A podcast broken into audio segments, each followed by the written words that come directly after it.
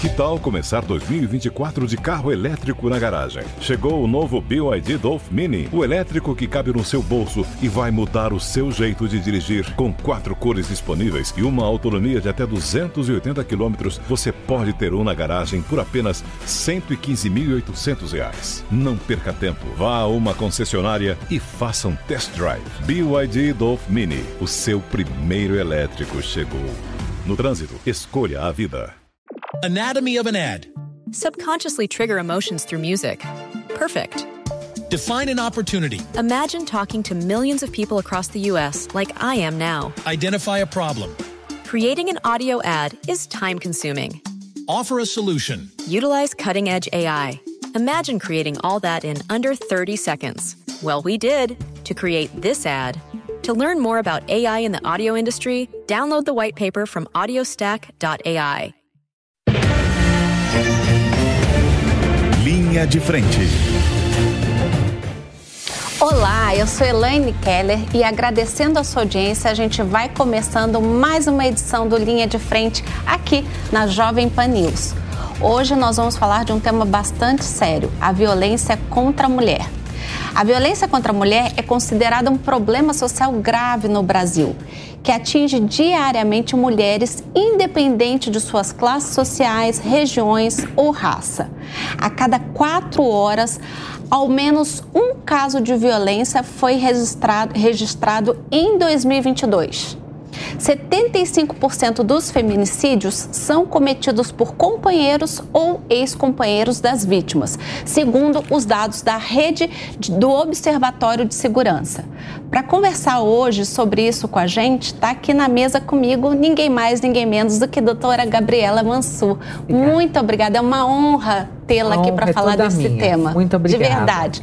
Também está comigo a Olivia, pela primeira vez. Obrigada, Olivia. Obrigada doutor Palumbo, né, que já tem cadeira cativa Sempre aqui. Uma grande né? honra. E Kawaguchi, muito obrigada. Sempre que pode, também nos dando a honra da presença. Obrigada, é viu, alegria, Kawa? Obrigado. Bom, em 2022, nós tivemos 2.423 mulheres vítimas de algum tipo de violência.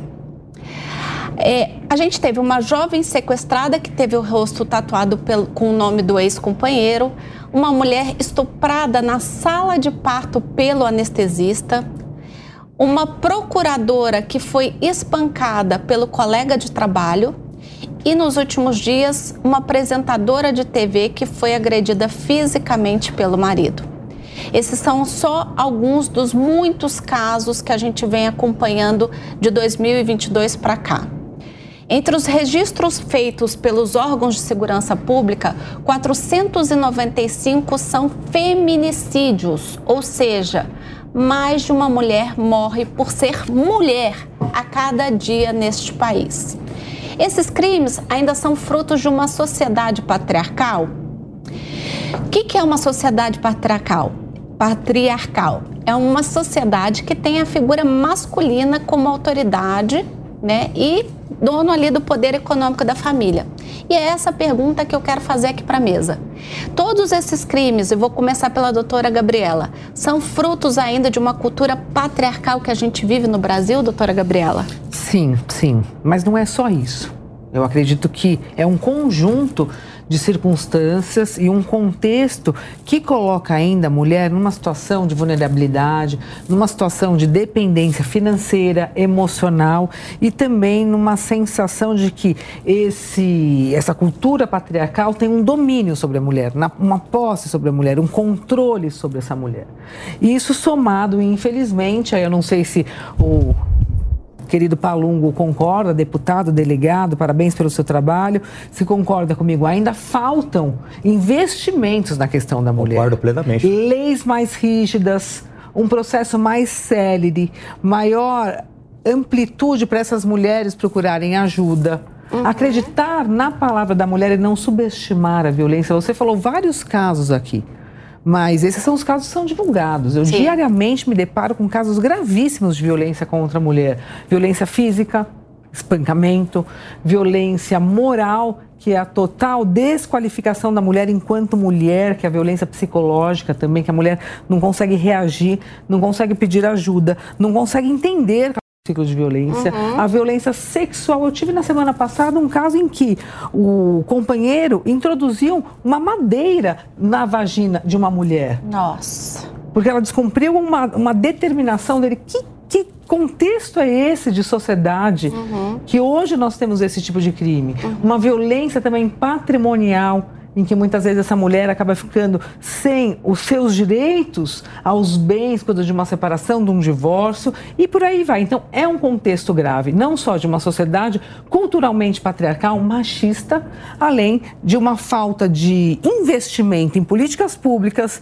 acesso à justiça, celeridade e mais. A confiança e a credibilidade na palavra da mulher que fala: eu estou com medo, eu estou sofrendo violência. Essa mulher precisa ser ouvida. Sim, aliás, eu vou aproveitar a sua fala, porque nós fizemos uma arte, né? A gente tem aí a famosa Lei Maria da Penha, né, que trata justamente de quais são os tipos que a gente tem de crimes contra a mulher na questão da violência, né? E e aí a gente vai colocar aqui para rodar, Mel está aqui falando no meu ponto, que a primeira é a violência física. Eu vou pedir sua ajuda, doutora Gabriela, até para a gente falar um pouquinho sobre isso. Então, o que é a violência física contra a mulher? É todo tipo de agressão ao, ao corpo dela. Então, espancamento, atirar objetos, sacudir apertar o braço, né? É, estrangulamento ou sufoca, sufocamento. Eu tive um caso já de uma cliente que, que o ex-marido tentou sufocá-la com um travesseiro, uma coisa horrorosa. Sim.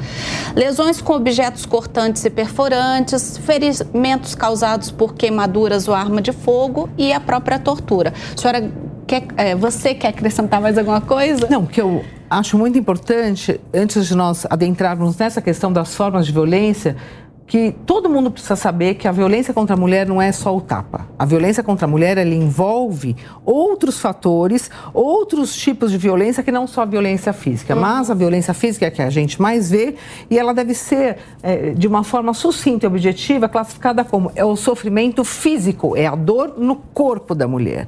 Pode deixar marcas ou não. Uhum. Se deixar marcas, tem que fazer o exame de corpo de delito para comprovar a materialidade daquele crime e se não deixar marcas, nós estamos diante de vias de fato ou qualquer outro tipo de violência e ela pode comprovar com a palavra dela ou com outras testemunhas ou pessoas que ouviram dizer laudos psicológicos. Mas é importante saber que a violência física é o sofrimento no corpo da mulher, deixando ou não marcas aparentes. Tá. E aí a gente tem um outro tipo de é, violência. Qual vem aí a próxima? A psicológica. Eu tenho a Mel falando aqui, ó, na minha cabeça. Uhum. Vamos lá. A psicológica são ameaças, constrangimento, humilhação, manipulação, isolamento, perseguição contumaz, insultos e chantagem.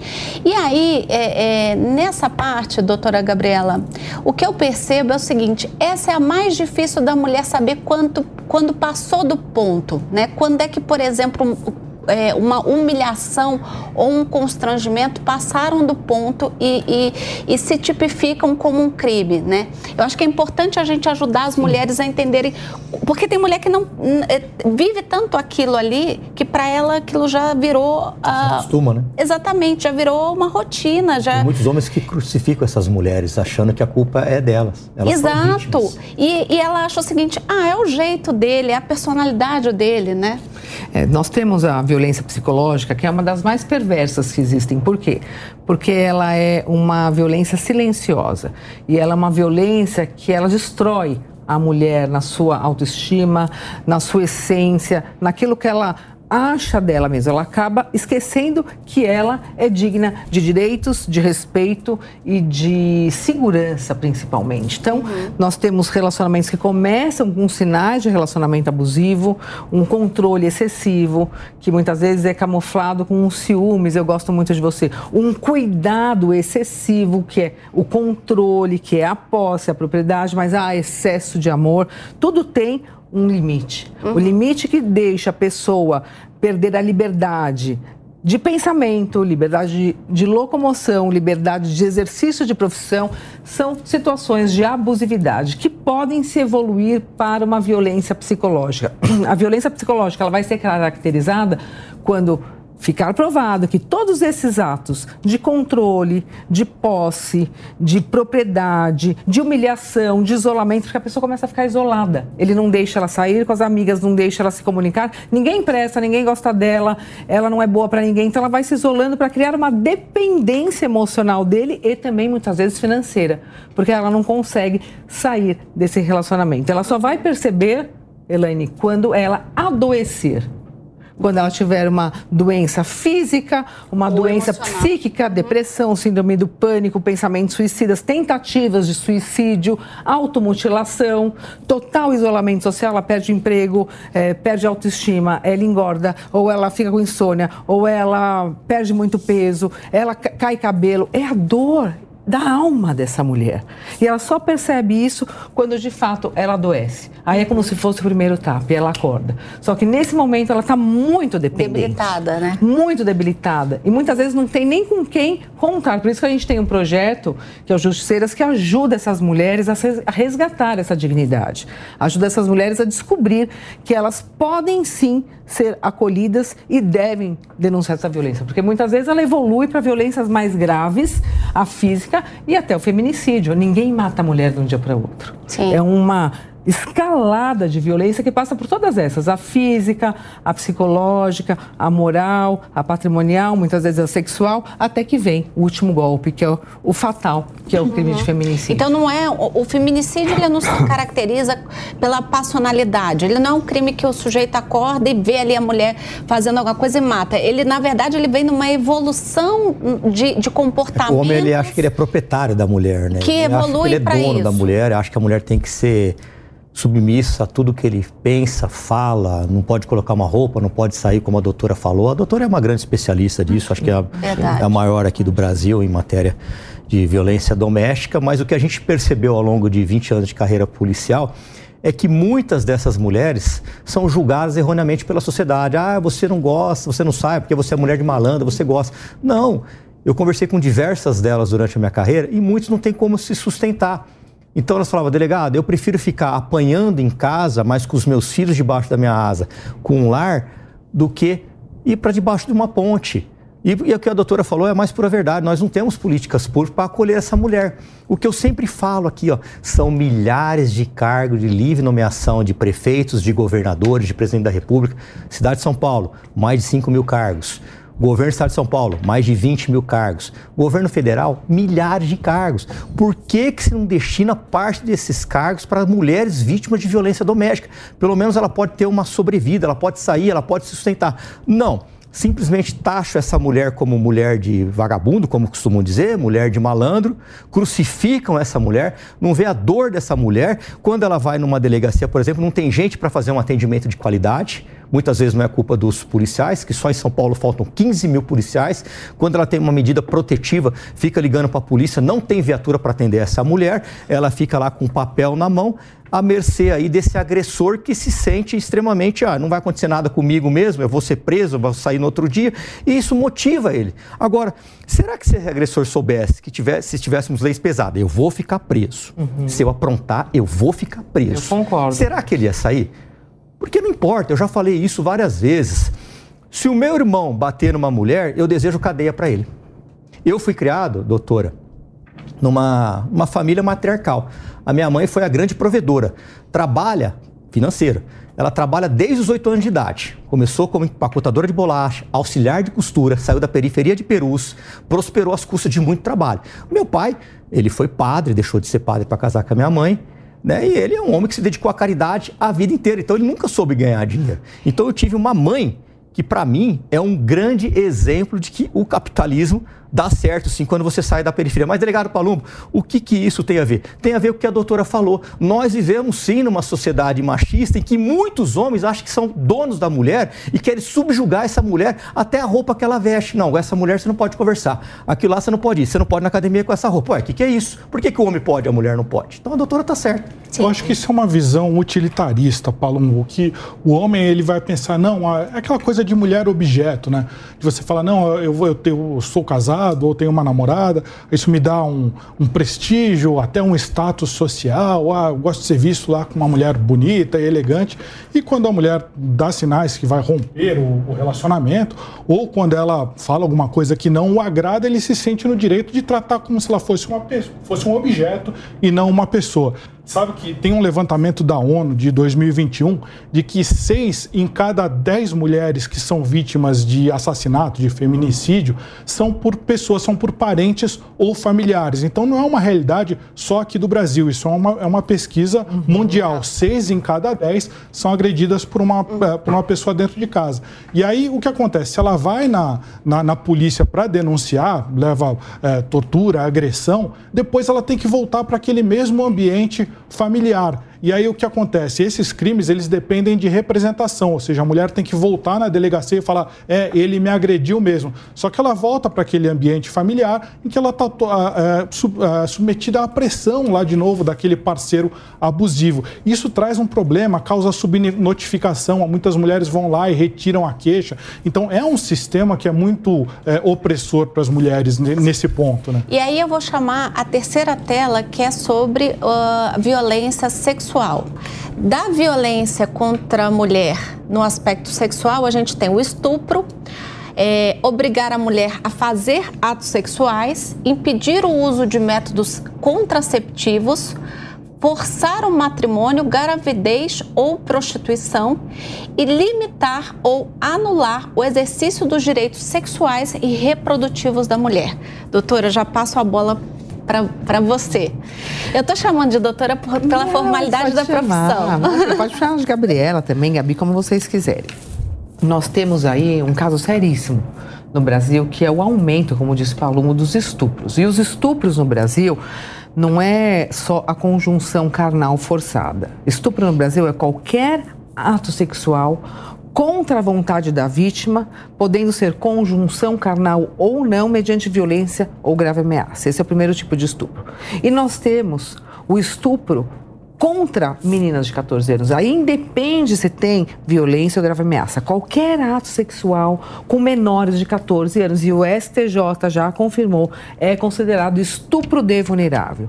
E a segunda e terceira modalidade, que é qualquer ato sexual contra a vontade da vítima, independentemente da violência ou grave ameaça, mas a vítima está numa situação de diminuição da percepção daquele fato, da sua impossibilidade de defesa. Então, nós temos as mulheres que estão embriagadas, estão sob efeito de droga, é ou estão anestesiadas, como foi a questão do anestesista, uhum. ou elas são acometidas por alguma doença que elas não conseguem resistir, elas não conseguem entender que aquela situação é um crime, é uma violência. Então, esses são os estupros vulneráveis, os estupros de vulnerável no Brasil. E o ato de importunação sexual. Participei da criação dessa lei de 2018, que é qualquer ato sexual contra a vontade da vítima para satisfação do prazer de uma outra pessoa. Então aí nós temos a encoxada tá. no metrô, nos transportes públicos, passar a mão, tentar beijar a força na balada, tudo isso é importunação sexual, pena de 1 um a 5 anos mais multa.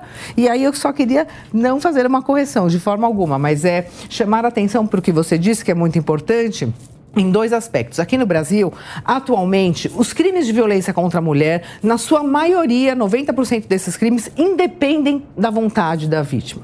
Se as autoridades tiverem conhecimento de que aquela mulher está em uma situação de violência, independentemente dela falar, eu quero que ele seja processado, ela tem obrigação de instaurar um procedimento investigativo para saber o que está acontecendo. Porque a questão já ficou uma ordem pública, uma questão de ordem pública. Então, o Estado ele tem que interferir sim na esfera privada, porque é uma questão no meu entendimento, de segurança pública e também de saúde pública, uma vez Sem que dúvida. nós somos o quinto país do mundo com maior índice de feminicídio. Sim. E nós temos a cada ano, infelizmente, um aumento de todas as formas de violência contra a mulher. Não dá mais para nós tratarmos desse assunto, Elaine, sem a responsabilidade, o comprometimento, chamando a atenção de todas as pessoas, autoridades, sociedade, mulheres, homens, porque nós não podemos continuar nesse vergonhoso lugar de país mais violento para ser mulher, uhum. um dos países do mundo que mais mata mulher. Nós precisamos retirar o Brasil desse lugar e respeitar as meninas e mulheres brasileiras. Sim, e é muito do que a gente estava falando, que a mulher às vezes ela está tão envolvida emocionalmente com este companheiro que ela não consegue perceber que ela está vivendo uma tá situação, né? exatamente, de, de, de, de, que coloca ela inclusive em risco, porque é o que nós falávamos aqui, o, femi, o feminicídio, ele não é um ato que é, surge de um roupante, de um, Sim. não é um crime passional, ele vem de uma crescente de violências contra essa mulher. Nem existe mais crime passional, né? Que o STF, aliás, demorou muito para falar que ninguém mata por amor, ninguém mata por ciúmes, não existe uma justificativa para esse tipo de violência, uhum. para qualquer tipo de violência contra a mulher. Uhum. Agora, você, no começo você falou algo que é muito importante. as mulheres perdoam, acham que eles vão mudar. Por que, que isso também? Isso é, é um pouco fora da esfera palumbo criminal, mas é algo que eu percebo da questão da sociedade patriarcal. Hum. É como se a mulher tivesse sempre que estar acompanhada de alguém. Então, muitas vezes ela faz de tudo para manter, manter, o casamento. Manter... Óbvio que ela tem que fazer desde que ela não esteja numa situação de risco. Até então é como se a mulher só tivesse valor se ela tem alguém do lado, se ela tiver uma família, se ela é, tiver que aguentar tudo, inclusive a violência. Então uhum. ela fica, fica, insiste, tem medo de perder guarda dos filhos, tem, tem a dependência econômica.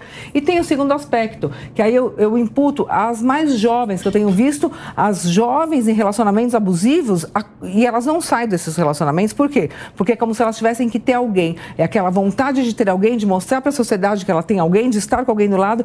Então elas vão aguentando muitos relacionamentos abusivos, muitas situações de abusividade para ter alguém do lado. E quando ela sofre uma violência mais grave, aí que ela se liga e fala: Nossa, eu preciso sair em si, preciso sair desse relacionamento. Então, uhum. nós temos também que é, deixar de, de exigir das mulheres essa posição social. Uhum. A mulher Exato. tem o valor dela por ser ela. E ela não é obrigada, ela não vai ser melhor se ela estiver com alguém do lado dela que bata nela, que agrida ela, que humilhe que ela, que proí proíba ela de ser quem ela quiser ser. Exato. Isso é muito grave. Sim. E Doutor... só para colocar o terceiro aspecto aqui que eu queria dizer é o seguinte: quando as mulheres crescem em lares violentos, em que tem violência contra a mulher e que elas são. É, é, a convivência delas é com aquela situação, elas acabam desenvolvendo uma baixa autoestima. E elas começam também a não perceber os sinais de um relacionamento abusivo, porque é como se elas estivessem acostumadas com aquela situação. Então elas vão, muitas vezes, elas vão aguentando muitas coisas que para uma é violência, mas que para ela não. não é porque ela está acostumada com aquilo. Porque então é o, o risco também de você submeter crianças ou estar com crianças nos relacionamentos abusivos é como essas crianças vão reagir no futuro.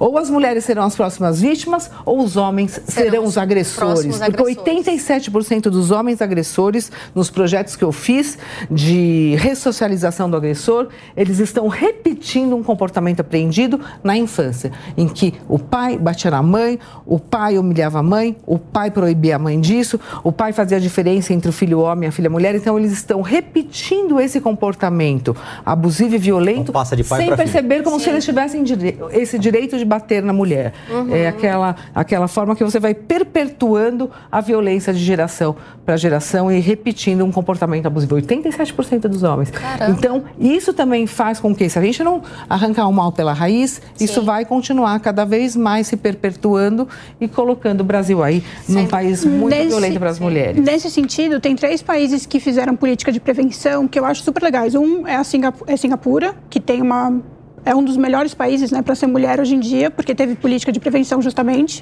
O outro é a África do Sul, que fez uma ação justamente focada em fazer as mulheres é, terem independência de sair de casa. Então, é tipo um Bolsa Família, uma transferência de renda, para justamente a mulher pegar os, os, filhos e poder sair de casa. A renda, né? E, por fim, é, na Índia, que é um país que a gente sabe que tem bastante violência contra a mulher, que é focada, uma ação especificamente focada em mulheres desempregadas, de transferência de renda, para também permitir que a mulher saia de casa, levar os filhos E eles conseguiram reduzir, acho que em 30% a violência contra a mulher com então, ação então, direcionada. Olivia, o que você está dizendo é que uma das políticas públicas pode ser justamente uma ajuda assistencial para as mulheres, para que elas tenham coragem de sair desta, desse relacionamento é, é, é agressivo, né? É, que, aliás, é, eu também participo de uma ONG que, que ajuda mulheres e o que a gente vê é que, às vezes, a mulher não só tem a dependência econômica, mas a família da mulher também. Sim. Então, ela não tem apoio da própria família dela, que também, muitas vezes... Homem, a família inteira, né? Exatamente, depende daquele homem, né? Então, por isso que eu perguntei para você se essa questão patriarcal está muito ainda enraizada na nossa. O que a Olivia falou é muito importante e eu, desde sempre, invisto muito em projetos que deem para a mulher essa autonomia financeira, que essas mulheres possam gerar sua própria renda e não depender do seu parceiro ou do seu companheiro. Então, nós fizemos parcerias com empresas, Olivia, para encaminhar direto do Ministério Público. Você pega o inquérito policial, o boletim de ocorrência, você lê, você vê que aquela mulher depende economicamente, você já encaminha ela diretamente para a empresa parceira que vai oferecer vagas com prioridade para aquelas mulheres serem as trabalhadoras da empresa e terem uma renda. E quando eu fiz isso em Taboão da Serra, quando eu fui promotor em Tabuão, nós tivemos uma diminuição das. das é, voltar atrás, retirar a queixa. Sim. Apesar de não poder, elas vão lá. Porque elas falam, eu não quero, eu não tenho como fazer. Então elas vão começar a voltar na promotoria, não mais para pedir para tirar queixa, mas com a carteira de trabalho na mão, falando, doutor, agora eu tenho uma renda, eu quero continuar. Agora nós temos que ver o seguinte: não é só as mulheres pobres, as mulheres que têm a dependência financeira, pra, não tem dinheiro para comer, não tem dinheiro para o transporte, não tem dinheiro para o leite, para o filho, etc. Que são as dependentes financeiras. Nós temos nas classes médias, médias altas e altas, nós temos as mulheres que são dependentes daquele padrão de vida. Uhum. E elas não conseguem se desvincular daquilo porque elas têm medo de perder a casa, de perder a guarda dos filhos, de ninguém acreditar nela, ela tem vergonha do que vai acontecer e realmente está acontecendo isso. A violência está indo muito além da violência física. Eu estou vendo uma violência processual nos processos agora enquanto advogada, de divórcio, de alimentos, de guarda de filhos, uma injustiça contra as uhum, mulheres. Uhum. Eu estou vendo uma violência contra as mulheres que defendem as mulheres, que é o lofer de gênero. Eu, enquanto agora defensora de mulheres na advocacia, sou perseguida, sou ameaçada, sou impedida muitas vezes de exercer com liberdade a minha profissão porque eu estou defendendo uma mulher. Não é contra mim, é contra a mulher que eu estou defendendo é contra abrir portas para essas mulheres. E eu vejo que essas mulheres ricas, escolarizadas, que eu falei, que também apanham, e a gente teve um exemplo, infelizmente clássico, nessa semana, elas também muitas vezes estão presas emocionalmente e financeiramente com seus parceiros, porque elas não trabalharam, elas não puderam estudar, elas fizeram uma escolha de ajudar a se dedicar à vida, à família, ao, ao companheiro, e agora elas estão a própria sorte. Mas então, Jogadas à própria sorte. Gabriela, então, essa questão da cultura patriarcal, ela acaba se refletindo também no judiciário, você não acha? Porque não. a gente tem... As instituições falando... são reflexos da sociedade. Exato. É que eu não gosto de ficar falando, ah, é uma cultura patriarcal, parece que a gente está justificando. É. Um fenômeno não, muito não, grave. Não estou justificando. Temos, é, é, isso é, um, isso é. é um fato. É patriarcal, é machista, nós temos uma sociedade machista e todas as instituições polícia, Ministério Público, na política, judiciário, é um reflexo do que a sociedade é. Então tem gente que é machista, tem gente que não é machista. Mas de uma forma geral, eu vejo muitas vezes a mulher sendo julgada. Uhum. Quando ela pede ajuda. Muitas vezes é o comportamento da mulher que é visto não é o que o homem fez. Por exemplo, teve um processo que pedimos a protetiva, em vez de falar, ah, ele sai de casa, a mulher que sai, com dois filhos pequenos. O que, que você acha disso? Injusto. Absurdo. Sendo que ela foi vítima Absurdo. de violência. Uhum. Essa questão da sociedade patriarcal, tem alguns tribunais no Brasil, claro que tem uma diferença muito grande entre alguns, mas eles fazem um trabalho muito bonito, até com assistência social, que uh, eles, existe, existe um ciclo de, de agressão. Então, a, a, mulher que ela passa por uma agressão, ela pode eventualmente pedir para sair da medida protetiva ou parar com aquele processo, mas antes dela parar, ela passa por um trabalho de assistência social, em que explicam para ela quais são as razões da agressão, como a sociedade é patriarcal e como, e como ela não precisa entender a sociedade como patriarcal, e explicam para ela que tem todo um ciclo, que é, por exemplo, começa com o aumento da tensão, depois a agressão em si, e sempre depois vem um processo de arrependimento. Quando vem, quando o, homem se arrepende e tal, ela, ela fala, ah, não, então tá bom, vamos, vamos retirar a queixa. Só que esse ciclo, ele sempre Sim, se repete. Né? Então, ela Acaba pode, reincidindo é, Ela tem a prática. liberdade de até tirar essa, essa queixa, só que o que o, o, o, esses tribunais fazem é explicar para ela, olha, isso vai acontecer, isso pode acontecer de novo. Você tem todo o direito de não querer processar, mas isso é um, é um ciclo, é um, é um, é padrão de comportamento. Sim. Bom, eu vou só chamar então a, o próximo, a nossa próxima arte que fala justamente da agressão patrimonial. E aí, o que, que é uma violência contra a mulher na questão patrimonial? É controlar o dinheiro, deixar de pagar pensão alimentícia, e isso aí a gente tem de monte, né?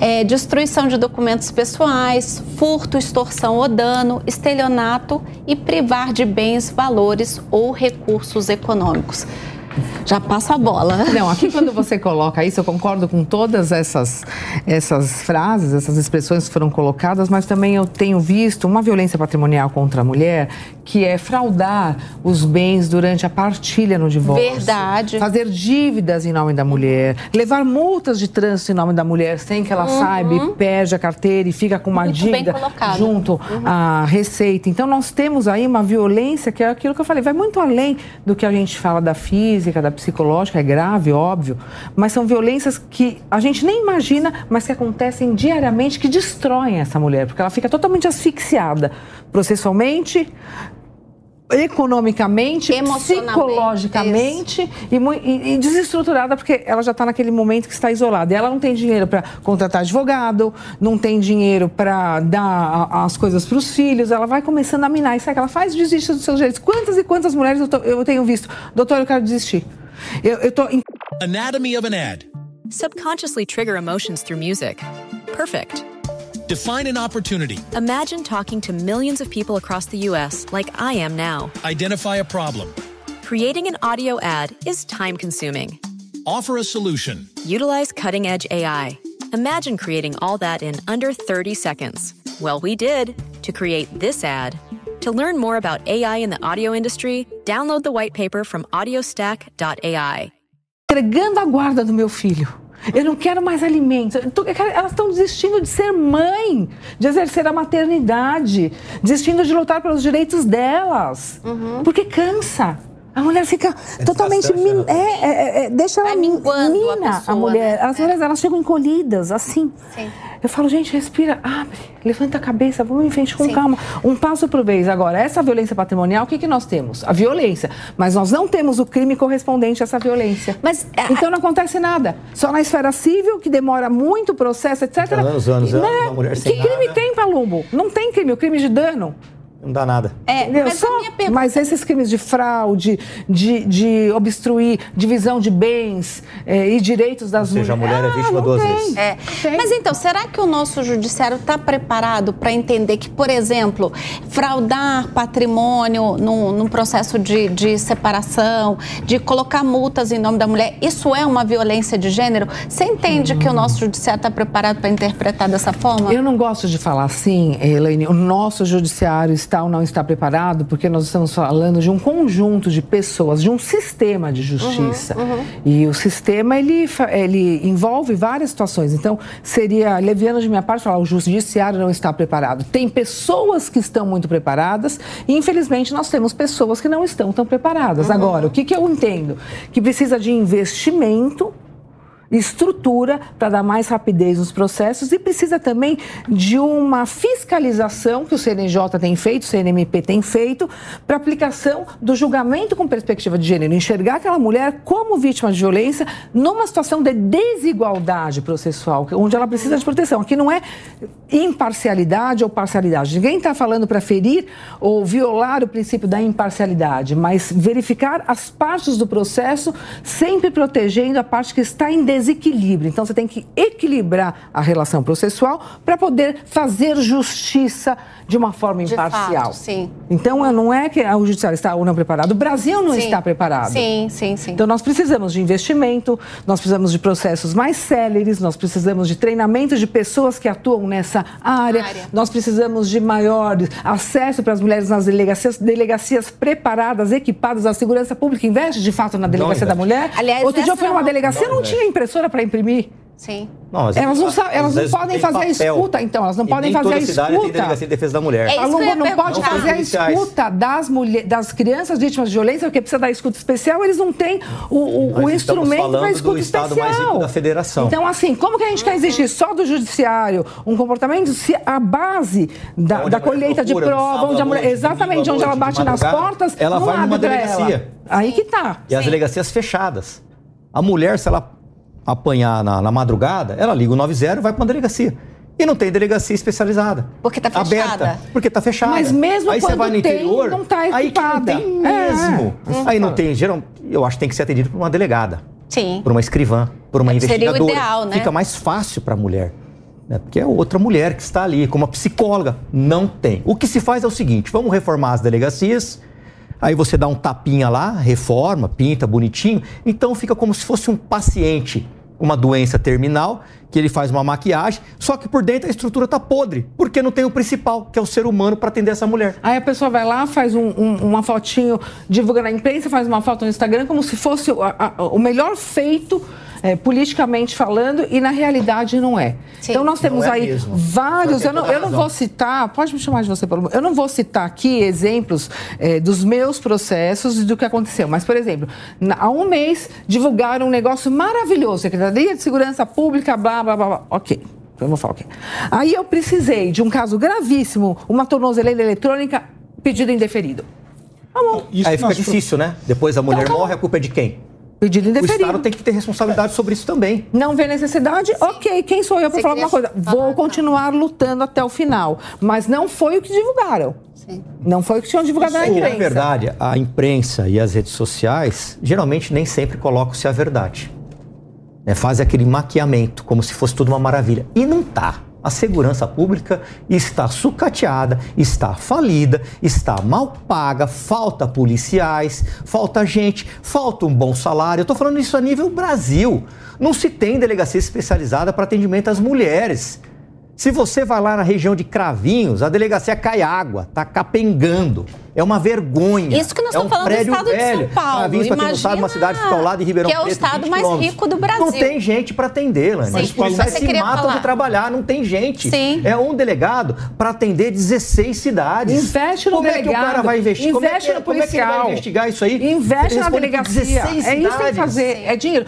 Tudo que é assunto da mulher, Palumbo, não é importante. Eu vejo na, na questão de política pública. Não é um investimento. Mas deveria ser. Com certeza, porque a mulher colabora. Nós somos 53% da população, a gente paga mais imposto do que os homens. Qual a pessoa mais então a gente tem que um ter, homem? a gente Mãe? tem que ter, a gente tem a, a aí. contraprestação do Estado por aquilo que a gente está pagando. As mulheres geram renda, pagam expo- impostos, são mães, são filhas, são trabalhadoras, Bom, são falar. afastadas. Mas fala, Não, calma. essa, essa- esse descaso não é só nas, nas delegacias. Se a gente pegar, ele acontece até dentro do Poder Judiciário. Teve um caso recente, se eu não me engano, foi lá no Ceará, em que uma mulher foi procurar uma vara da mulher.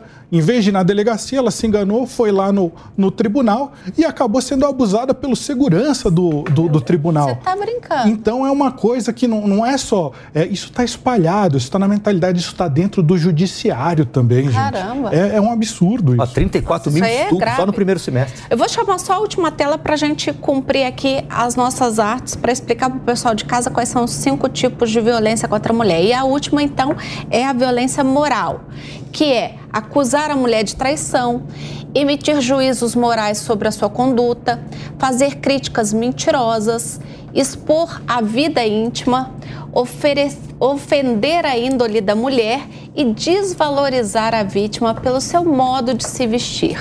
Já passo a bola É, para são alguns exemplos. Esses aí são os crimes contra a honra, que eles acabam atacando a moral, a imagem daquela mulher perante ela mesma e perante outras Doutora, pessoas. E tem muito homem que acha que traição é motivo para você agredir a mulher, né?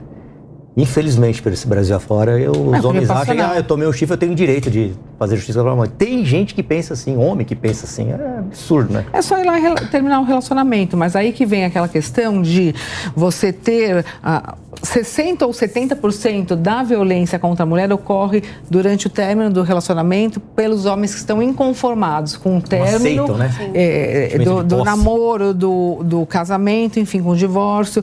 E por quê? Porque a cultura patriarcal também não ensina os homens, desde pequenos, a aceitarem um não. Uhum. Então, eles têm aquela questão da rejeição, eles não suportam a rejeição.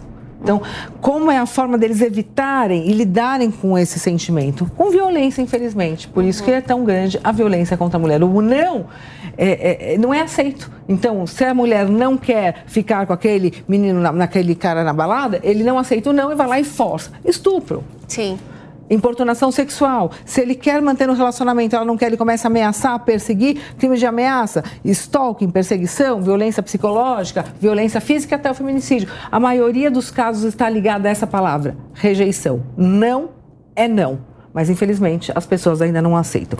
E quando a gente falou da violência moral, são pontuais. Quando essa violência moral ela é repetida no dia a dia, cotidianamente, essa mulher já tem uma bala emocional muito maior do que só um xingamento, do que um fato isolado. Aí nós entramos na violência psicológica, que eu participei também da elaboração do projeto de lei, da aprovação da lei, desde 2021, em que crime de violência psicológica tem pena, pode ser denunciado e as autoridades estão instaurando os inquéritos policiais, obviamente, graças a Deus, para apurar a violência psicológica que tem que ser comprovada com um laudo psicológico afirmando que daquela violência sofrida ela desenvolveu qualquer lesão à saúde física, psíquica ou social um daquela mulher. Doutora?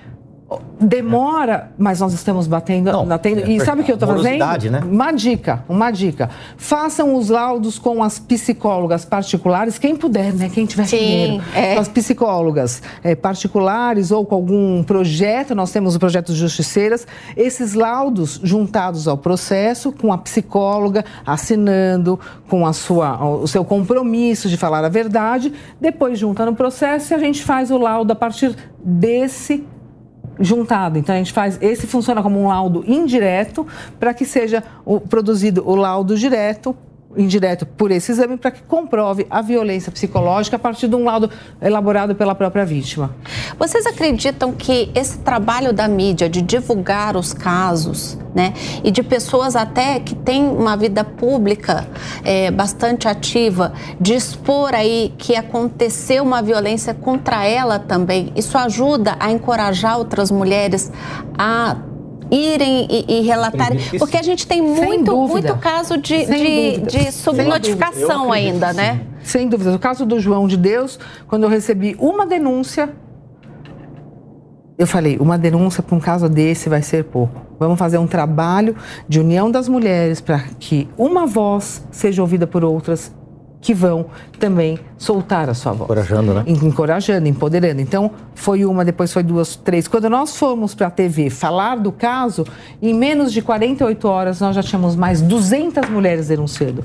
Elas se encorajaram, elas se sentiram protegidas e elas não se sentiram culpadas pela violência, porque uma das, das maiores, dos maiores obstáculos que essas mulheres não denunciam é a culpa. O que, que vão pensar de mim? Uhum. Será que eu dei bola? Será que eu sou culpada? Será que eu não tive paciência? Será que eu provoquei? Elas ficam numa situação, aí depois vem o medo, o medo de não acreditar nelas, o medo de sofrer represália, o medo de sofrer ameaça, o medo de ser perseguida, o medo do julgamento social, e aí depois vem a insegurança com a questão do sistema de justiça, com a polícia, etc., medo de, de que os filhos vão falar. Então é um contexto muito pesado para a mulher, né? pesado, muito pesado que envolve vários fatores, uhum. não é uma, uma questão só. Então essa violência moral, se ela se perpetua, se ela se repete, ela acaba virando uma violência psicológica, uhum. porque adoece a alma dessa mulher. Sim, vocês querem que... Eu acho que quando uma celebridade, como uma pessoa pública, vem e traz esse tipo de denúncia, isso é importante, porque a sociedade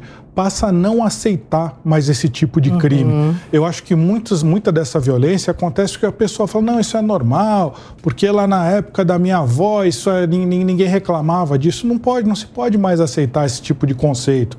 A sociedade evoluiu.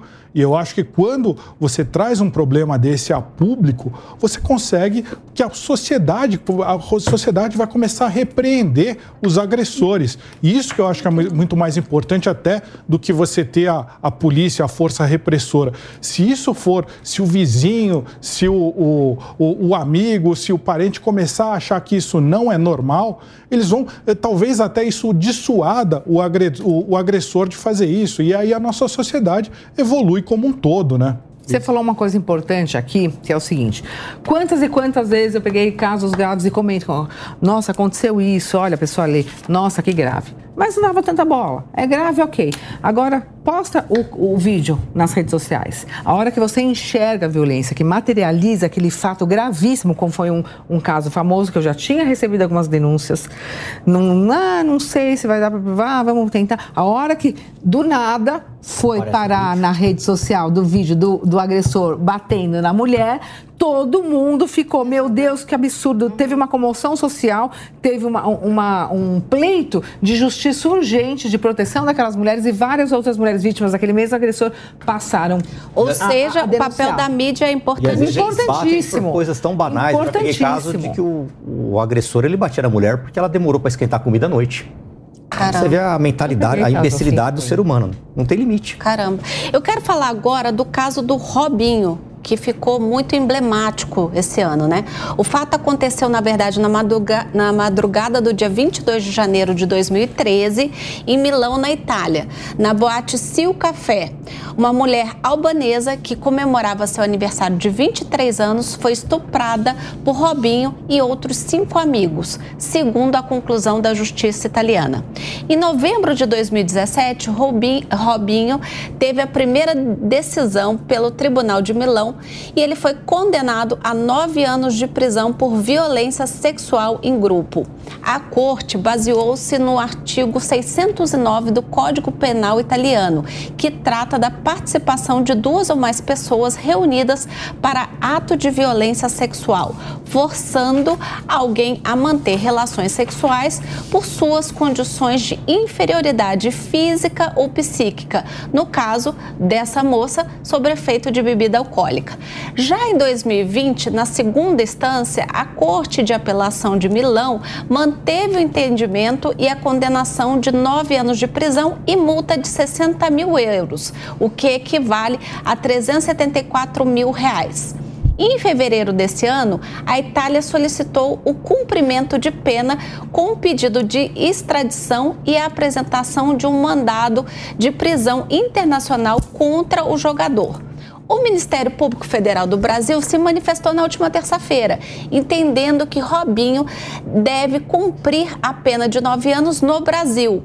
O processo está em tramitação no STJ, que vai discutir essa possibilidade de transferência da execução da pena do jogador para cá. Uhum. E aí, doutora Gabriela, é possível essa transferência? Tem que ser possível, porque o brasileiro não pode ser extraditado.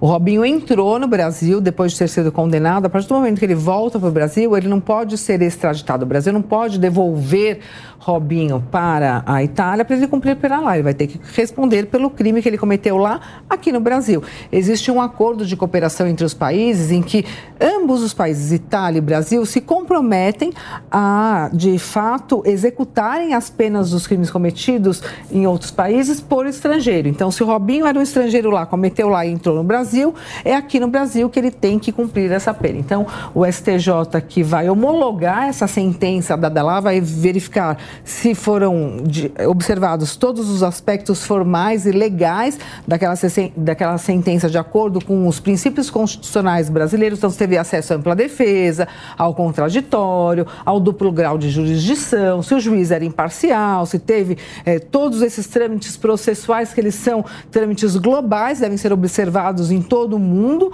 Itália e Brasil também, eles têm esse acordo de cooperação, e se essa sentença pode ser executada. Então, a partir do momento que homologa essa sentença pela STJ, tem que cumprir a pena aqui no Brasil, de acordo com as regras brasileiras. Então, ele foi condenado a uma pena de nove anos, todo crime a que a pena vai acima de oito, já começa a cumprir em regime fechado. Então, ele começa a cumprir em regime fechado, acima de oito é fechado. Aí ele vai cumprir é, dois terços para ter a, é, o direito progressão de regime. Aí depois vai semi-aberto, depois o aberto. É assim que tem que ser. Uhum. E eu já vi é, juristas, homens, defendendo que não, essa decisão foi posterior, esse, esse convênio Brasil-Itália é posterior, então não faz sentido Brasil, nenhum. Tudo é possível em Quer dizer, já estão tentando driblar a lei para que Robinho não. Acordo de cooperação é depois, mas nós temos o quê? Nós temos uma lei brasileira. O Brasil assinou tratados internacionais uhum. antes desses fatos, há muito tempo antes, que se compromete a punir todos os crimes de violência contra a mulher, seja cometido por brasileiro no território estrangeiro, seja cometido por estrangeiro no território brasileiro. Perfeito. Então, esse acordo de cooperação, se foi depois, ele de forma alguma pode, não deve ser aplicada a lei interamericana dos direitos das mulheres. Convenção Belém do Pará. Como que falam isso? Sim. Repudio sou contra e vou defender até o fim que Ótimo. nós temos um tratado internacional de muito tempo, inclusive antes da Lei Maria da Penha, para punição dos crimes cometidos contra as mulheres. Exatamente. Por isso que eu trouxe a doutora Gabriela Mansura aqui hoje. E eu já bati bastante na mesa, hoje eu não bati tanto. Porque eu não sou mais promotora, né, Paulo? Estou mais leve, não estou mais leve. Eu não estou mais leve? Estou mais leve, não estou batendo tanto na mesa, tá tudo certo. Tem a questão da imagem do Brasil internacionalmente também, né? Que imagem você quer passar? Como é que o Brasil era conhecido antigamente? Você até pega naqueles filmes antigos, o bandido comete um crime e fala, vou fugir para o Brasil. É verdade. Que, que imagem que a gente vai, vai passar para os outros países se a gente não pune esse jogador aqui, ah, porque é uma celebridade, ah, é ele joga bem. eu queria ouvir falar então... de. É porque ele é um jogador, inclusive, de seleção. E aí, você acha que isso serve para todo mundo. é melhora ah, para a gente acabar com essa cultura patriarcal que a doutora Gabriela já falou, não quero falar patriarcal, concordo. É, Essa eu... cultura de machista, né, de que a mulher muitas vezes está de mimimi, eu já escutei muito disso, que essa história de, femi... de, de feminismo é uma modinha chata, né? Provavelmente alguém neste momento está assistindo o programa e está falando, nossa, não acredito é. que o tema é esse hoje, né? Que quanto mimimi. Não, ninguém está falando de feminismo, e... aqui a gente está falando de uma violência contra Exato. a mulher, é um crime, não importa se ele é famoso, se ele é pobre, se ele é rico, se ele é branco, se ele é preto. É. Tem que cumprir, acabou. Mas tem que valer para todo mundo. Esses casos são importantes, não para pegar alguém de, de, de exemplo, ai, vamos errar com essa pessoa. Não, para mostrar o seguinte: essa pessoa, ela deveria ter um comportamento exemplar, porque muitos é meninos brasileiros ponto, é. se espelham nessa Exatamente. Pessoas. E o futebol, ele, no Brasil, ele tem uma, um grande impacto social, Sim. Elaine. Não é só a questão ah, da, da, alegria do brasileiro no futebol. Tem um impacto social, porque tem muitos meninos que sonham ser jogadores de futebol para terem que renda, tá para ajudar, ajudar as famílias. Então, essas pessoas, elas passam vários exemplos, ainda que elas não uhum. percebam. Uhum. Então, elas não podem passar o um negativo tão, tão... de um crime cometido tão grave sem nenhuma É um crime punição. tão escroto que nem os próprios presos, presos aceitam esse tipo de delito. A doutora sabe é. disso. Ele é colocado no seguro. Porque se colocar no convívio normal numa cadeia, eles vão ser os primeiros a serem mortos no caso de uma rebelião. Aliás, eles não podem ser colocados, eles são colocados no seguro, onde eles ficam afastados, ali só ficam crimes sexuais, são chamados de jack na linguagem criminal e policial, e eles não podem entrar no convívio comum na cela, senão eles são mortos. Nem os presos aceitam o estupro, eles não aceitam esse tipo Eu acho que no caso do Robinho, ele tinha que ser, a pena tinha que ser ainda pior, né? Para servir de exemplo, justamente para o pessoal enxergar, ganhar visibilidade e enxergar que é um caso grave. O que eu acho interessante do caso de Singapura, eu não entendo de leis, mas eu entendo de política pública. No caso de Singapura, é que eles transformaram esse tipo de crime em prisão perpétua. Uhum. Então o cara não, não tem saída, assim. Ele vai, se ele cometeu o crime, não tem que como... ótimo. Acho que a gente precisa evoluir muito para chegar. No Brasil, a gente não tem prisão. Prisão, pena de morte, prisão perpétua no Brasil. É, não... Olha, a gente já vai, como mulheres, não que a gente queira o mal de ninguém, mas se a pessoa fez, ela tem que pagar pelo aquilo que fez. Então, como mulheres, para nós já é uma vitória. Se um jogador como o Robinho né, que é um jogador de seleção com condições financeiras para bancar um bom advogado, se ele cumprir a pena no Brasil, né, ou seja, se a gente tiver essa segurança jurídica, para nós mulheres já é uma vitória no aspecto de que os homens vão olhar para isso e vão ver que não é bem assim, que acabou essa coisa de fez e não vai ser preso. Não é isso? Esse é o problema da insegurança jurídica. Às vezes, muitas mulheres falam: não, não vou denunciar porque não vai acontecer nada. O Brasil é, tem um, um, cenário gravíssimo de insegurança jurídica. A gente, uma coisa, a lei é de um jeito hoje, no outro dia alguém interpreta de outra forma principalmente aí na área política. Mas nessa, nessa área não pode ser assim. E quando você dá, você não tem, ele não tem que cumprir a mais nem a menos, tem que ser o que está na lei. Mas ele tem que ser punido, porque isso passa um recado que há segurança jurídica, pelo menos nessa parte aqui, né, no Brasil, pelo menos nessa, nesses crimes aí que são graves. É, a gente, é, se a gente tem essa segurança jurídica, as vítimas são mais encorajadas a ir lá e denunciar, a ter os seus Sim. direitos, seus direitos valerem, né? Até pegando um gancho do que ele falou, todas as vezes que nós temos uma repercussão de um caso famoso no Brasil, como do Robinho, como outros casos aí atuais de grande repercussão, nós temos um aumento das denúncias. Porque as mulheres Mas tem uma redução do crime. As mulheres começam a, a, ficar com medo, ah, não quero que isso aconteça comigo, vão lá e denunciam. É, falar sobre o tema também leva a mulher à conscientização, mostra, sempre vem uma, uma, um serviço eh, público de denuncia aqui, tem esse projeto, tem esse serviço, tem essa delegacia. Então eu percebo que sempre que tem uma entrevista como essa, por exemplo, uma divulgação na imprensa de um caso cometido por um famoso que teve, sentiu a força da lei que foi punido, nós temos um aumento das denúncias. Eu nunca vi tantas pessoas, é, os ricos e famosos, sendo denunciados. Doutora... Assim como eu falei que as mulheres ricas e escolarizadas também sofrem violência, uhum. os ricos e famosos são os que também cometem a violência e estão sendo denunciados e processados. Que então, ótimo. isso eu vejo um avanço do uhum. sistema de justiça, eu vejo um avanço, não vamos só criticar, né? Eu vejo Sim. um grande avanço da justiça, um grande avanço do Ministério Público, um grande avanço da própria é, segurança pública no combate à violência contra a mulher. Tem que dar as mãos mesmo, sociedade civil, Instituições públicas, poder público e empresas. As empresas precisam investir na violência, no combate à violência contra a mulher. Doutora... Tem assédio moral, tem assédio sexual e as empresas precisam ter a credibilidade de investimento. Uhum. Então, elas têm que mostrar que elas estão de acordo com as pautas de defesa dos direitos das mulheres. Mas tem algum indicador de que funciona, de que sei lá, o cara não volta a cometer o crime ou tem algum... Aliás, eu vou até emendar uma pergunta para responder, para você nos responder nos últimos minutos desse bloco. As medidas né, protetivas, elas realmente são eficazes para a gente reduzir ou é, evitar que um mal aconteça a essa mulher? Porque a gente vê muitas mulheres que morrem e vai descobrir, poxa, mas ela tinha uma medida protetiva. Então, na cabeça de quem está nos assistindo, a medida protetiva não serve muito para nada. Não. Queria que serve, você contasse serve, isso pra gente. Façam o uso das medidas protetivas, peçam as medidas protetivas de urgência. No meu entendimento, é o supra-sumo da Lei Maria da Penha, as medidas protetivas de urgência. Por quê? Porque ela traz uma intimidação, sim, para o homem.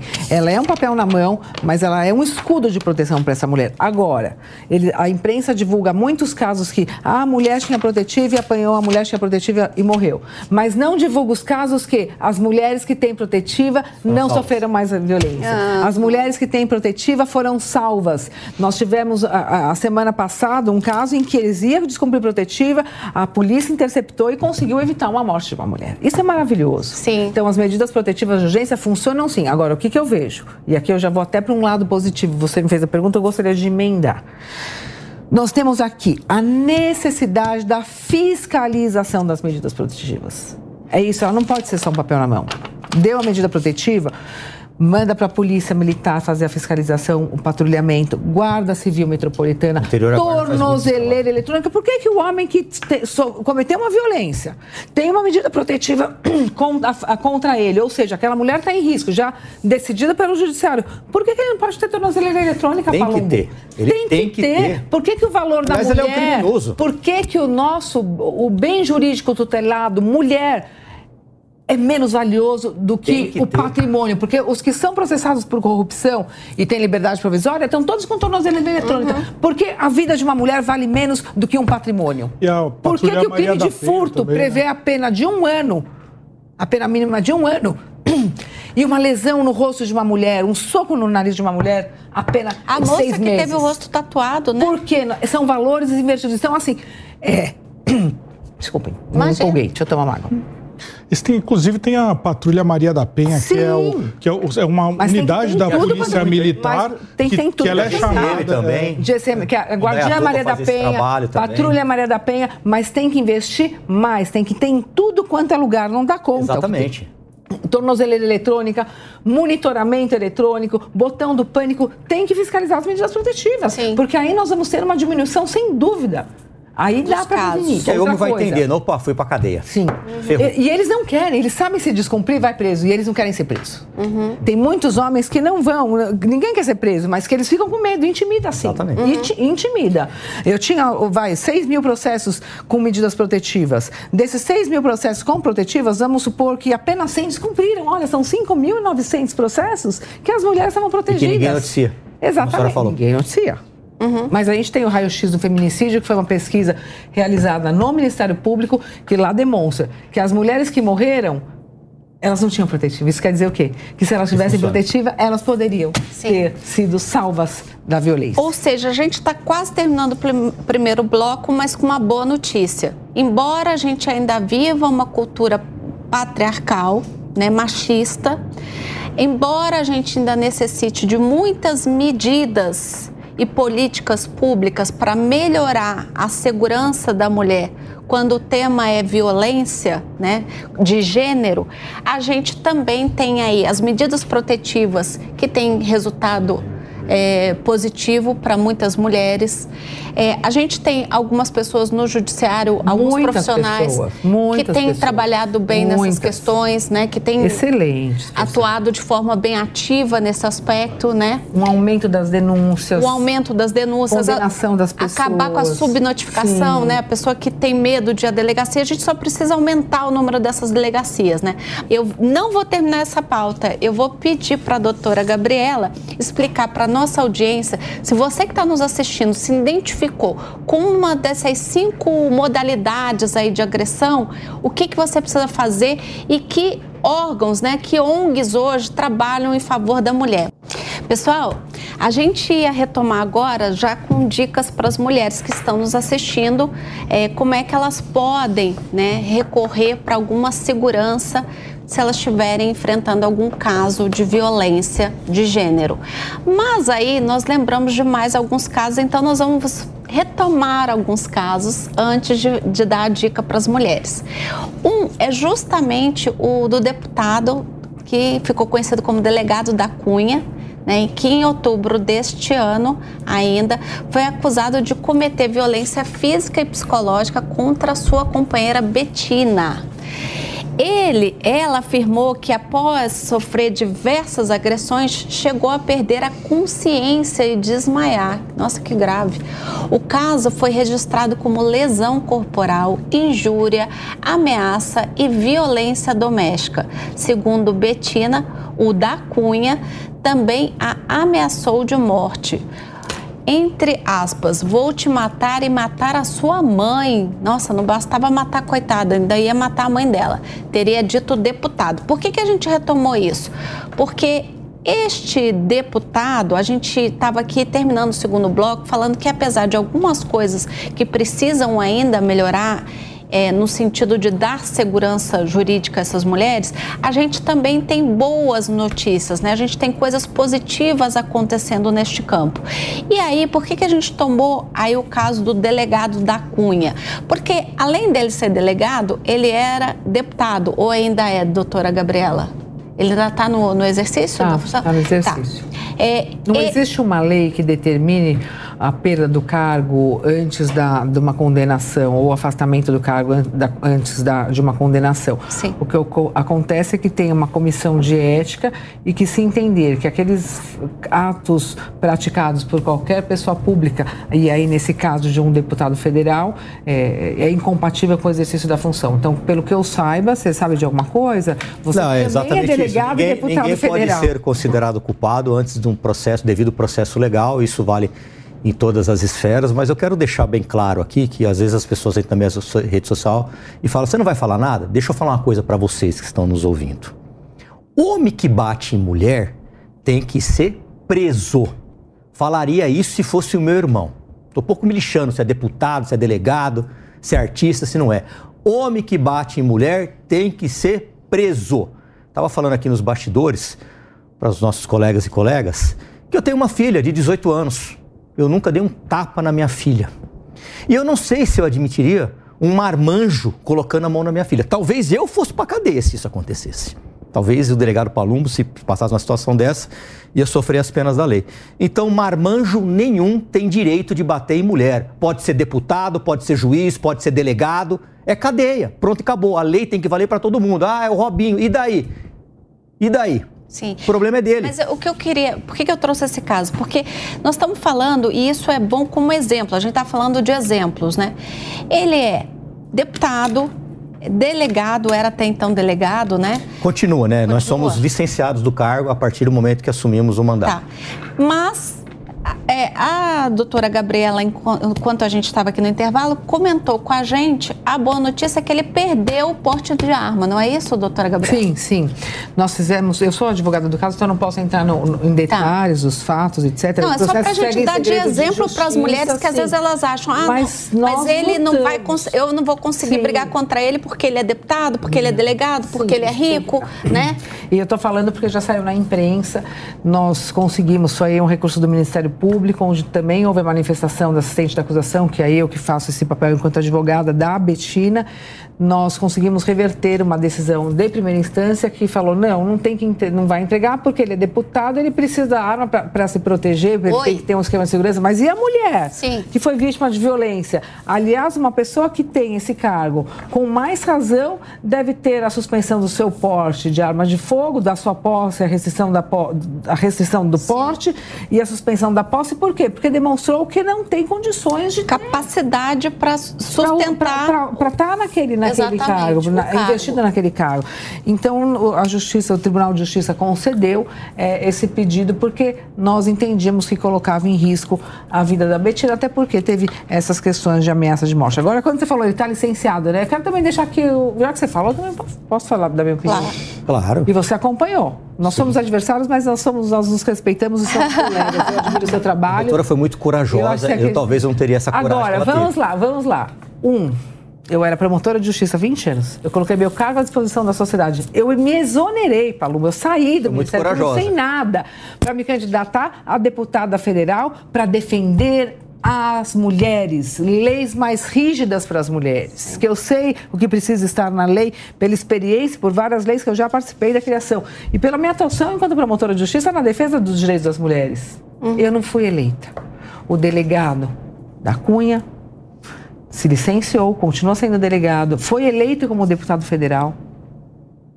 E as mulheres brasileiras, como que ficam? Eu vou chamar aqui na câmera 2, fecha em mim, que eu quero dar um recado. Você que está nos assistindo aí, a nossa audiência, se você é vítima de violência contra gênero, né, violência doméstica, não deixe de denunciar. Não, se, não importa se o homem é delegado, se o homem é político, se o homem é milionário, se o homem vai é, te ameaçar, procure uma delegacia, procure uma ONG de proteção às mulheres. É muito importante. Tome coragem, saia desse ciclo vicioso. Não acredite que as coisas vão mudar. E aí eu vou passar agora a palavra final para a doutora Gabriela para ela orientar as mulheres que estão nos assistindo e que infelizmente estão nessa situação, estão vivendo uma situação como essa, para que elas tenham um suporte e uma orientação do que fazer e como fazer, doutora Gabriela. Obrigada pela oportunidade. As mulheres precisam identificar os sinais de um relacionamento abusivo logo de cara e sair desse relacionamento. Não deixar intensificar, porque aí vão criando laços mais intensos, situações de maior dificuldade para sair daquela relação, dependência emocional, dependência financeira, e ela não consegue perceber o risco que ela está sofrendo.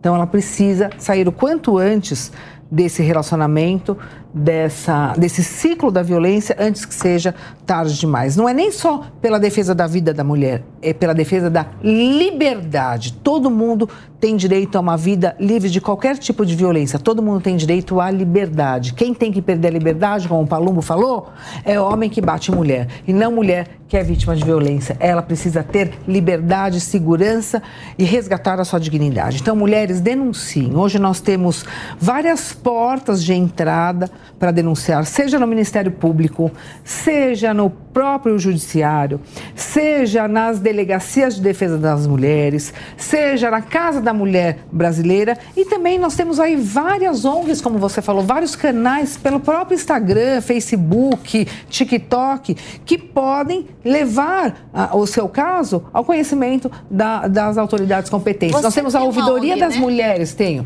Nós temos a ouvidoria das mulheres do, do, do Ministério Público em todo o Brasil, a ouvidoria das mulheres nos tribunais regionais eleitorais também de todo o Brasil, ouvidoria das mulheres em quase todos os o, o poder judiciário estadual. Então, gente, denunciem. Eu tenho uma ONG que é Justiça de Saia, tem no meu Instagram arroba Justiça de Saia, e nós temos o projeto Justiceiras, que já salvou mais de 15 mil mulheres. Quando você me perguntou, Olivia, vou te dar uma resposta. Para você e em seu nome para todas as mulheres brasileiras. O projeto Justiceira salvou 15 mil mulheres já. Sabe como? Acolhimento, escuta, apoio psicológico, orientação jurídica, acreditar na palavra da mulher.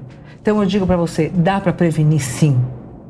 Dá para nós de fato, enfrentarmos a violência contra a mulher no Brasil. Leis mais rígidas, investimento nas delegacias e na polícia, investimento no Ministério Público e nas varas de violência contra a mulher, treinamento das pessoas especializadas e que atuam nessa matéria, que atuam nessa área, fiscalização das medidas protetivas, ressocialização do agressor.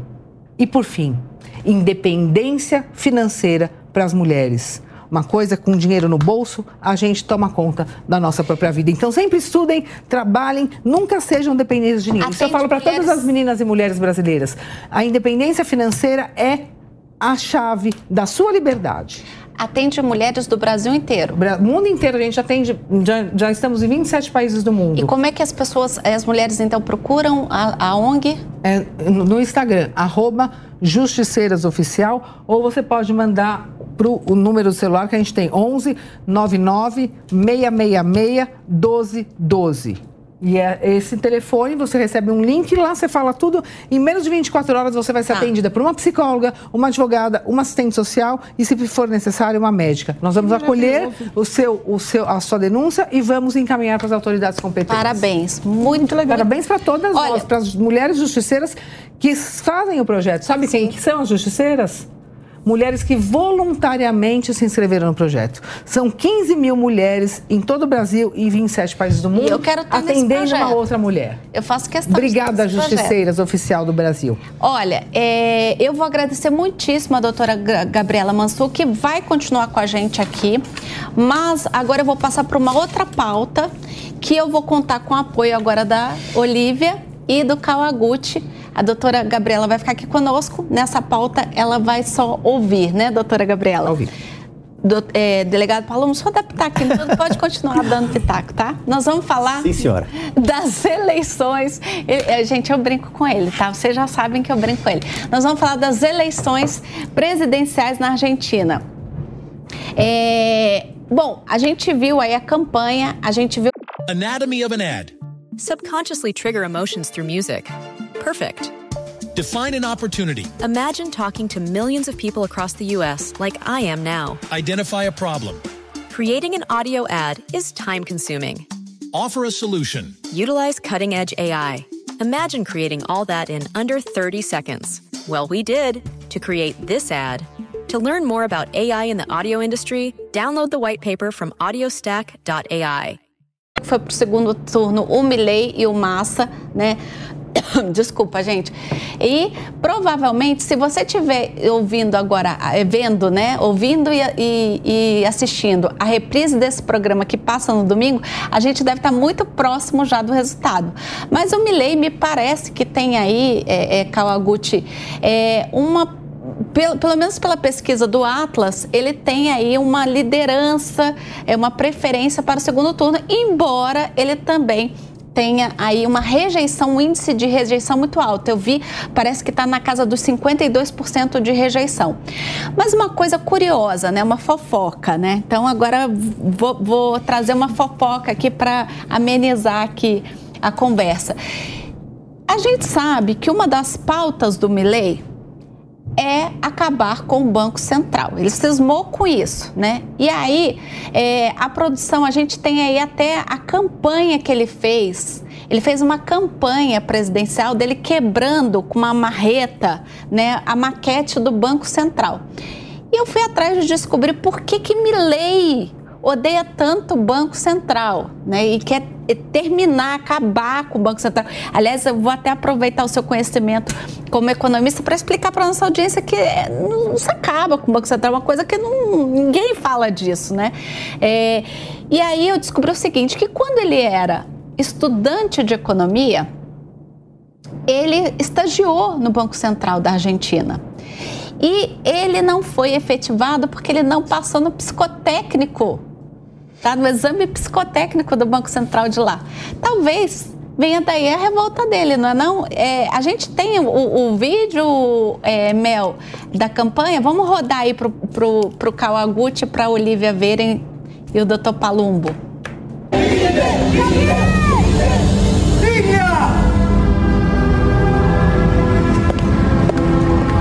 El Banco Central está haciendo de las suyas de nuevo. Hora de cerrarlo.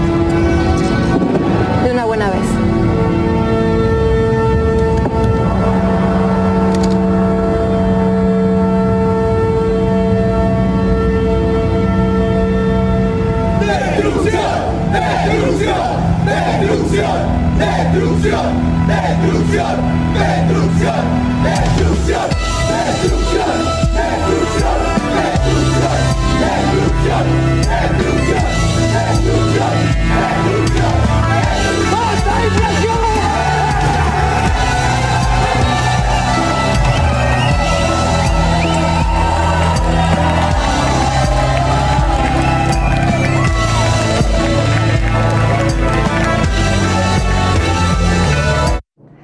Olha, gente, a, a moça, só para quem está assistindo em casa, a moça fala: olha, a gente tem que destruir o Banco Central porque ele está fazendo coisas erradas, né? E ele precisa então ser destruído. E aí ele vem ali com uma marreta e pá, né? Quebra o Banco Central inteiro.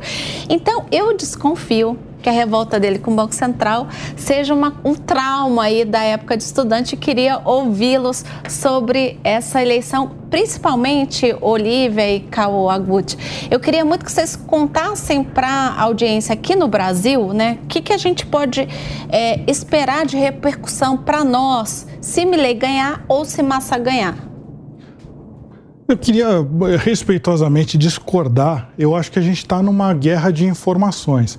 Então, a gente tem, por exemplo, marqueteiros ligados muitos deles já fizeram campanha até para o Partido dos Trabalhadores, que eles estão trabalhando para o Massa. O Massa ele é um, um, daqueles candidatos, ele já foi contra o peronismo, agora ele é a favor do peronismo, ele é um candidato aí de, de oportunidade, né? Então ele está tentando atacar o Milley. O, é claro que o, o Milley faz uma propaganda exagerada, mas o que, que ele está representando ali? Ele está representando o libertarismo. Quais são os pilares da filosofia libertária? É, você não ter o, o paternalismo, ou seja, um, um exemplo simples assim, um cara, você usar cinto de segurança segurança ou capacete na moto, por exemplo.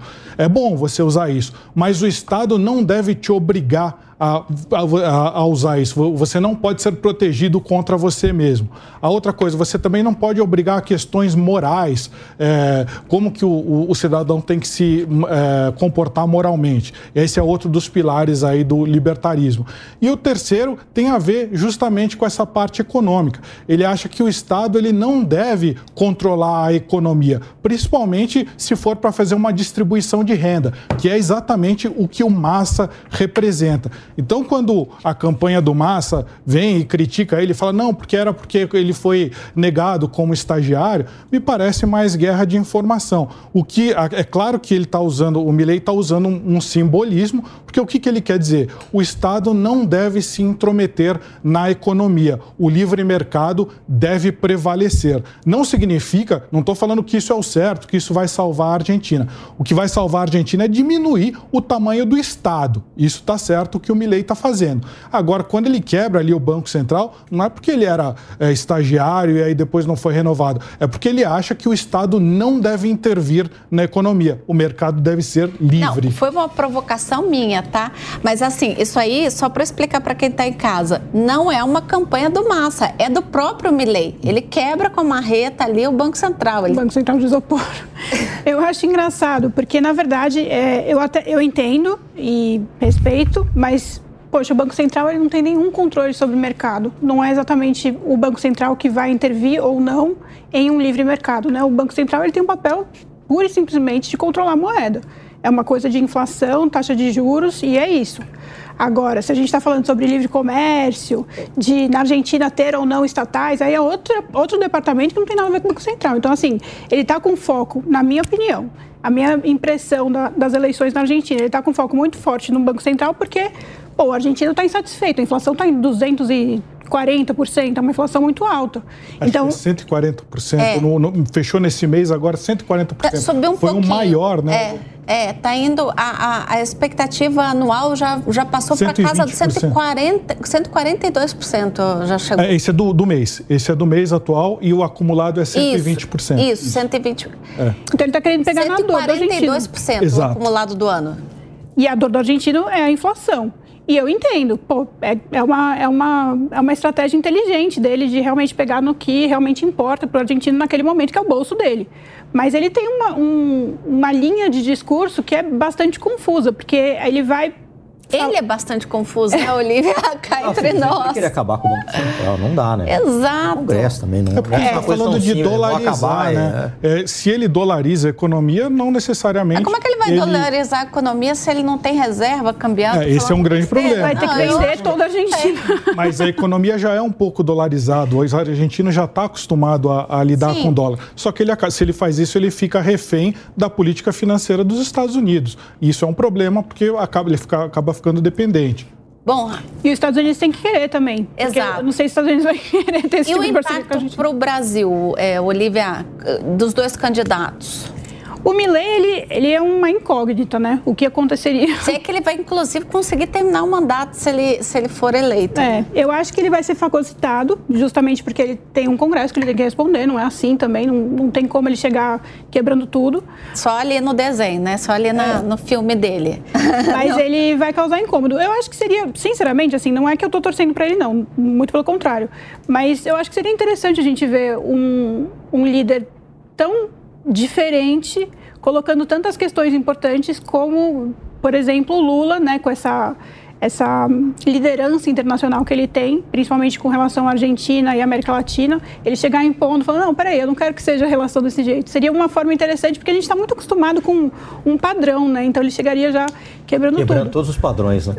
quebrando o Banco Central ele, ali, viu? com a reta e os padrões. É, eu acho que o, que o problema da Argentina, a Argentina antes da década de, de 40, antes de começar o peronismo, ele era um dos países mais desenvolvidos aqui da, da, da América Latina. Você tinha livre mercado, você tinha liberdades. É, aí chegou o peronismo e começou a inflar o Estado. Ou seja, você começou a contratar cada vez mais funcionário público. O, o, Os auxílios Peron... também, né? É. E o, hoje em dia, acredita-se que pelo menos aí aí, 60%, 60% da, vive de, da, da, da, da é, ou recebe algum tipo de, de auxílio. 60% da população recebe algum tipo de, de auxílio. Alguém tem que trabalhar é, para pagar isso. E, e, o que, que é o peronismo? É você cada vez mais se endividar mais. Já teve nove defaults, já teve nove é, é, vezes que a Argentina não pagou a sua dívida. E qual, o que, que é o massa? É a continuidade disso. É você continuar emprestando cada vez mais dinheiro, a, a inflação continuar subindo. Eles não têm uma fórmula nova. Eu acho que é importante. E o, o, eu acho que o governo brasileiro ele está seguindo para isso também. Quando o Lula fala, ah, eu não vou cumprir a meta fiscal, é exatamente isso. Ah, não, não importa, eu vou sair gastando, eu quero fazer obra. Vai quebrar. É, aí vai, vai, quebrar. Eu acho que se você tem alguém na Argentina falando, ó, tem que diminuir o tamanho do Estado, é, ele quer só oito ministérios, por exemplo. Aqui a gente tem quase 30 ministérios. 38. No, é, é, é, desculpe, exatamente. Então você não tem. É, eu acho que é um exemplo para o Brasil de como é saudável você diminuir a quantidade do Estado e você não gastar, porque senão a gente vai chegar que nem a Argentina em algum momento ter uma inflação de 140 40%. Eu acho que é um recado bem claro do que tem que ser feito aqui no Brasil também. Você não pode ser isso para falar, ah, não, não vou mais ligar para a meta fiscal daqui para frente. Eu acho que é, essa é a maior influência no e Brasil. E agora nós vamos para o nosso quadro Linha de Fato. O que, que, é o Linha de Fato? É um serviço público que a gente traz aqui no Linha de Frente aos finais de semana. Então, todo final de semana, a gente tira, esclarece alguma dúvida do, da nossa audiência. Então, se você tem alguma dúvida no aspecto é, de consumo, condominial, qualquer dúvida do seu dia a dia, do seu cotidiano, manda para a gente no arroba Elaine Keller com K e dois L's ou no arroba Jovem Pan News. Hoje nós vamos falar sobre a Black Friday. E aí, é fato ou é fake que as lojas não são obrigadas a trocar produtos em promoções e produtos comprados durante as campanhas de Black Friday? A Renata Reis, assessora técnica do Procon, aqui de São Paulo, explicou isso para a gente. Vamos ver?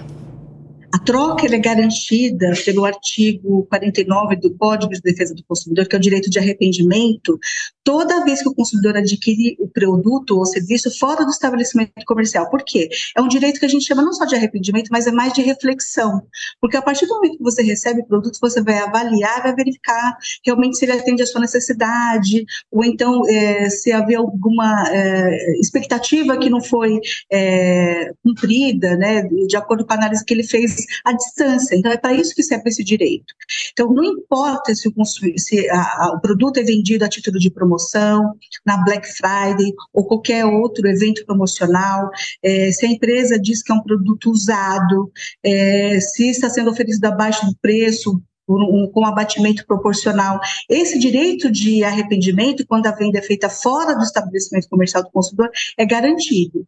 E outra uh, possibilidade de troca é quando o consumidor não adquire, né, dentro, uh, fora do estabelecimento, ele foi até a loja, por exemplo, fisicamente, adquiriu o produto, quando esse produto vem com defeito, o, a, o consumidor é, entrega o produto para o fornecedor para tentar reparar o defeito, e esse defeito não é reparado em 30 dias, a partir do momento que eu comuniquei o fornecedor do defeito. Aí, inclusive, não é só troca, o consumidor pode optar é, eh, pela troca do produto por outro idêntico, em perfeito estado, ou ele pode optar pelo cancelamento da compra, ou ele ainda pode ficar com o produto, mas solicitar no abatimento do preço que foi cobrado. E nós temos outro detalhe: quando o fornecedor decide atrair o consumidor com uma política de troca, o consumidor tem que verificar qual é essa política. Se é, realmente ele promete que eu posso trocar fora dessas situações, é, é, qual, quais são as condições? Eu tenho que reembalar o produto? Qual tipo de embalagem que eu devo utilizar, eu devo arcar com os custos de devolução pelo correio, eu tenho que arcar com os custos de transporte, onde que vai ser feita essa devolução, é, de repente em outro local, fora da loja onde eu escolhi, onde eu fui e adquiri o produto. Então, a política ela é livre e o consumidor deve avaliá-la antes de optar pela compra daquele estabelecimento, daquele estabelecimento, atraído pela política de troca diferente, né, diferenciada do Código de Defesa do Consumidor. Olivia, lá nos Estados Unidos a gente percebe que a Black Friday, na verdade, ela é um aquecimento para o Natal. Né? As pessoas começam a consumir ali no Black Friday e já emendam para o Natal. No Brasil, a gente está começando a ter isso também. O varejo está começando a engrenar já com o Black Friday. Você que é economista, você percebe isso? A gente tem conseguido melhorar as vendas no, no comércio é, a partir já dessas campanhas de Black Friday? Eu acho que sim, é, tem uma melhora, só que não é só na Black Friday, né? O brasileiro pega o mês inteiro de novembro e faz o Black November. É, na verdade, a gente não tem Black Friday, é verdade. A gente tem Black Month, né? É, a gente fica o mês inteiro na promoção. Eu acho que é uma oportunidade muito legal para quem tem necessidade de comprar alguma coisa, pesquisar antes, não sai comprando. Pesquisa antes, aproveita, tem uma semana até Black Friday, pesquisa o que você precisa comprar, faz sua listinha e compra se tiver necessidade. Caso contrário, se não for necessário, não é um bom momento, porque você ainda vai receber um dinheiro aí. Provavelmente você está endividado, porque metade do brasileiro está endividado. Então é pega o seu dinheiro que você vai receber do 13 terceiro. Caramba, né? Você vai ter IPTU. Ótimo. É. Tem muita conta para pagar, viu? Mas, é, é. Tem janeiro é IPTU, IPVA, Exatamente. material de escola. Os golpes que aparecem nessas promoções também, que o, o público tem que ficar muito esperto. Pois é. Sim. A metade criam um site né? igualzinho a daquela loja de departamento, troca uma letrinha você compra gato por lebre. Então tome muito cuidado. Exato. Muito golpe. Essa vai ser a pauta do Linha de Fato da semana, que, da semana de dezembro. Então, fala dos golpes de aplicativos para as mulheres que estão sofrendo muito estelionato. Sim, é, os nudes, no, né? É, Sim, muito, muito, muito estelionato sentimental, o estelionato isso. também de prejuízo nudes, né? econômico. Né? Tomem cuidado com isso. Acho que vocês podem abordar esse tema dessa Sim. questão da fraude contra as mulheres na internet. E, e aí, você aproveita Black Friday. Como todo brasileiro, né? Querendo... Eu, eu, já ia falar fraude. Nada, é, querendo aproveitar, mas sem cair na Black Fraud, né? Como Exato. todo brasileiro. Exato. É, doutora, então, é, doutora Olivia, é. a dica é ficar de olho nas ofertas, ver se de fato tem uma oferta ou se não é uma fraude, é. né? E não se endividar mais do que o brasileiro já está endividado. É, é isso, né? A minha dica é: se você precisa comprar uma máquina de lavar que a sua quebrou, agora é um bom momento, talvez. Agora, você não precisa comprar maquiagem, cosmético, roupa, tudo isso você não precisa comprar agora. Então, segura. Falar isso pra minha mulher, né? Exato. Nossa, gente sempre precisa de alguma coisa. É, pois é, mulheres, né? Bom, gente, eu adorei a mesa de hoje. Queria Também, agradecer imensamente a participação de todos vocês. Eu vou encerrando por aqui o Linha de Frente desse final de semana, agradecendo imensamente a sua audiência e desejando a todos vocês uma excelente semana, uma semana muito abençoada, tá bom? Jovem Pan, jornalismo independente. A opinião dos nossos comentaristas não reflete necessariamente a opinião do Grupo Jovem Pan de Comunicação. Realização Jovem Pan News. Anatomy of an ad. Subconsciously trigger emotions through music. Perfect. Define an opportunity. Imagine talking to millions of people across the U.S. like I am now. Identify a problem. Creating an audio ad is time consuming. Offer a solution. Utilize cutting edge AI. Imagine creating all that in under 30 seconds. Well, we did to create this ad. To learn more about AI in the audio industry, download the white paper from audiostack.ai.